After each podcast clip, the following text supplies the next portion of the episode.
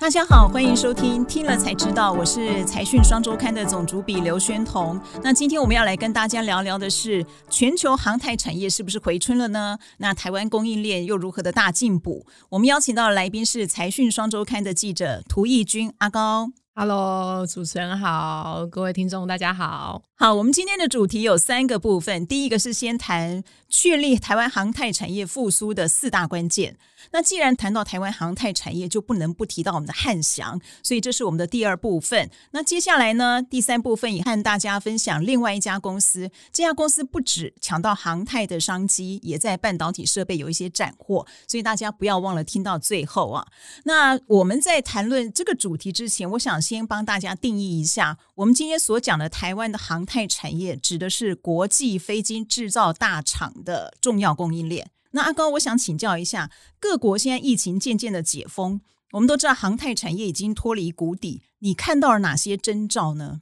啊，其实我们先从整个国际上面来看，你看我们现在都已经把口罩拿下来，就可以看到说，其实全球大家的疫苗施打率都已经越来越高了。那这可以进一步带到，就是说整整个航太业，航太业为什么会复苏？其实要来看航空的客运这一块。其实，在疫情的时候，大家都不敢搭飞机嘛，觉得这样移动就是染疫的风险就会很高啊。可是现在重点就是说，只要疫苗覆盖率提高了，那现在客运的这个复苏的状态已经慢慢回来了。在美国那边。像有朋友跟我讲说，美国的国内线已经班班客满，而且机票一直越来越飙升，所以就可以看到说，哦，这个客运业回来之后，航太产业就一定会回来。为什么？因为只要这个客运回来了，这个航空公司他们在需求客机的需求上面就会开始增加，所以就可以看到说，这些波音啊，或是空巴这些航太制造大厂就开始说，我要重新生产这些客机的订单，所以就可以看到他们在航太展上，最近有一个那个在杜拜有举办。那个航太大战。好多的航空公司开始跟这些航太制造大厂在下新的飞机的订单，所以过去这些在疫情当中，因为疫情大家不敢拉这些新机的需求，严单砍难，现在已经不在了，新机的拉货需求已经开始重新提升了，所以就可以看到这个空巴啊，或者是这个波音的管理高层，他们在最近的法说上面，其实都示出非常乐观的展望，所以就可以很明确知道说，其实航太产业已经被这个航空客运开始复苏之后，再慢慢带起来了。那有没有一些什么老旧机型的汰换这些商机呢？哦，也是有的，因为其实现在全球都在讲节能减碳啊，ESG 什么的，所以其实波音他们有一个数据是说，其实目前在服役的机型全球大概有二点六万架。那可是未来就是为了要符合一些在呃行程上面可能 ESG 的节能减碳啊，一些排碳的需求，你不能再像过去一样排碳量这么大，所以开始会有一些汰换机队的需求出现。所以波音他们就预估说，其实未来现在这二点六万架里面的飞机，会有两万架在未来十年会开始慢慢汰换，要去做一些更节能减碳的机型的需求，这种拉货也会慢慢的增加。我之前好像听你说过，波音跟空巴，它今年前九月合计的在手订单好像是合起来超过一点一，是不是一点一万辆？呃，其实是一点一万架，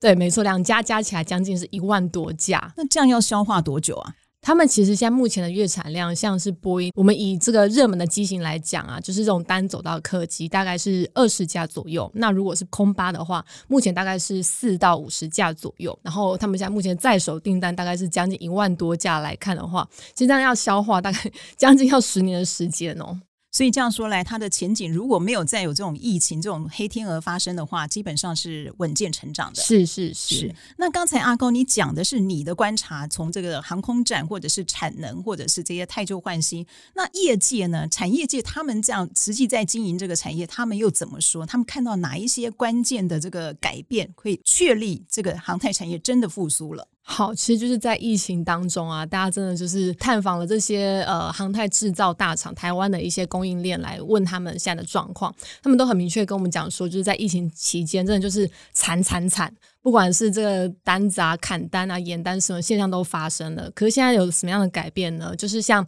呃，我们成田，成田它其实有供应波音，有供应空巴的供应链。那现在呢，他就是说，他原本预计哦，波音的拉货可能要在第四季才开始，可是我们大概在九月初开始就慢慢来探索这整个台湾的供应链，就发现成田就告诉我们说，波音的拉货其实从七月就开始了，提前了一季，所以就可以看到说，哎，好像有一个拉货复苏的现象。要出现喽。然后再来呢，就是过去为了在疫情期间大家要精简成本啊，呃，有些是可能就是大家请员工放个无薪假啊，或者是可能就是缩减人力。可是现在航太产业这些老板直接跟大家讲说，我们现在要开始要找人了。然后像是祝融的老板就直接说，哦，他现在希望基层员工直接加薪一成，让大家可以有一个回来的动力。所以就可以看到说，其实大厂他们在找人或者是加薪的意愿是开始增加了。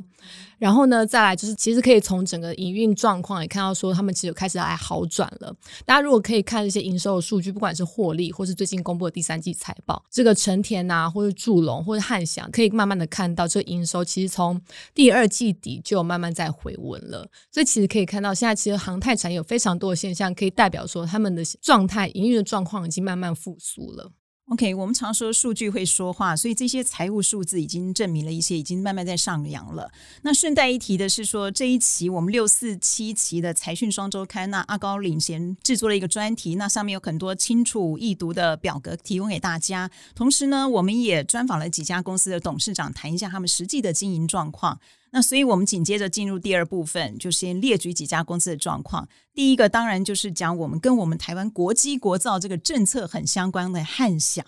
你先告诉我们，他之前到底有多惨？刚开始真的是去访这个汉翔的董事长胡董胡开宏董事长啊，他真的是非常生动的说，在疫情期间，他就是一个惨字可以形容。你知道那个惨其实是你会感觉出来，虽然只是简简单的一句话，可是你可以感觉出来，就是说他其实旗下有几千个员工，他在疫情期间，他为了让这些员工不要裁员，但是他也为了让公司营运可以继续下去，因为他才刚接任，他真的是当时候。我在二零一九年刚接任的时候，又碰上了波音失事的事件，然后又碰上了疫情，他整个就看到了汉翔的营运状况急剧往下掉的那一个时间。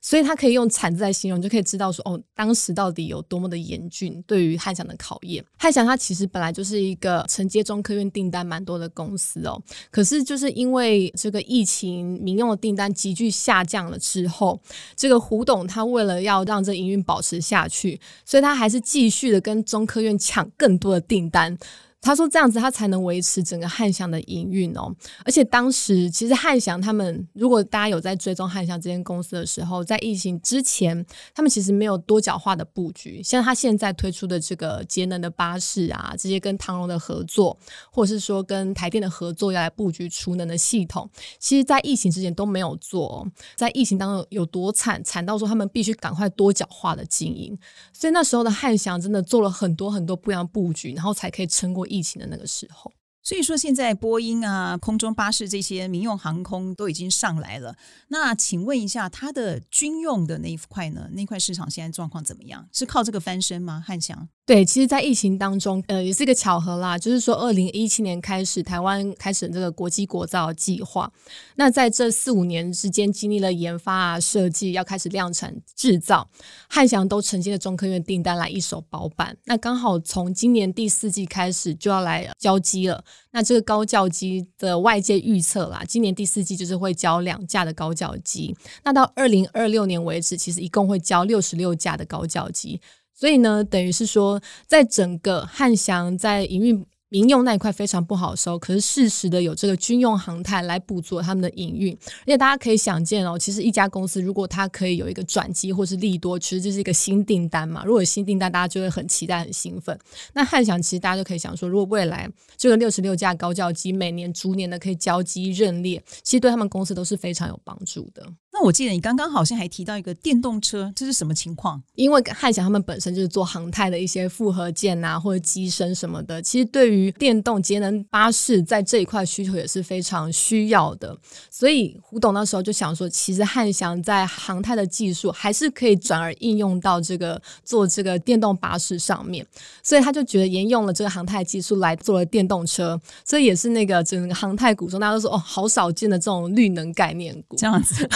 所以说，其实台湾的很多企业都一直在进步，那也一直都有变化，所以我们的知识也要跟着进步。那最后，我们再请阿高，你帮我们再分享一个例子好了。成田这家公司是做什么的？它其实也是做这个空巴跟波音的一些，比如说起落架啊、制动器啊，或是那个引擎这个大家原型前面那种所谓的机甲那种地方。那这个成田呢，它在疫情期间也是很特别的，因为它起落架算是在台湾接单非常大的一间公司。那在疫情期间，刚好很多国外大厂就开始休工啊，招不到工，所以开始停产了。可是成田在这个时候还是可以再继续量产，所以它接到了更多的空巴的。起落家的单子，那其实也是让成田撑过这个疫情期间一个很重要的关键。所以他以前是亏损吗？他以前没有亏损，可是等于是说在疫情期间，因为其实也是非常多的简单延单，所以在疫情期间，其实大家可以去看的财报，其实也是非常的呃不理想。可是第三季如果大家可以仔细去看的话，它已经正式的转亏为盈了。是，呃，我印象中成田好像以前我们没有特别把它归在航太，是因为它有做其他的什么样产品吗？因为其实啊，大家可以有一个想法，就是说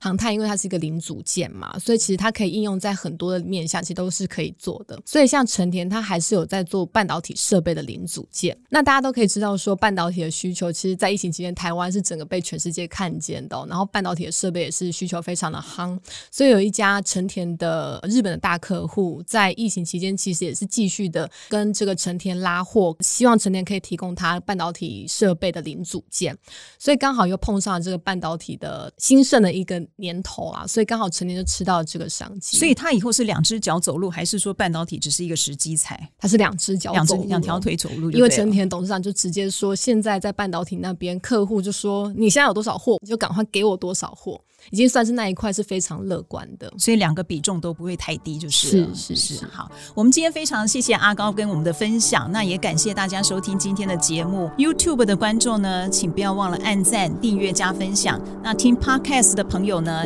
也别忘了给我们五星的回复。听了才知道，我们下次见，拜拜，拜拜。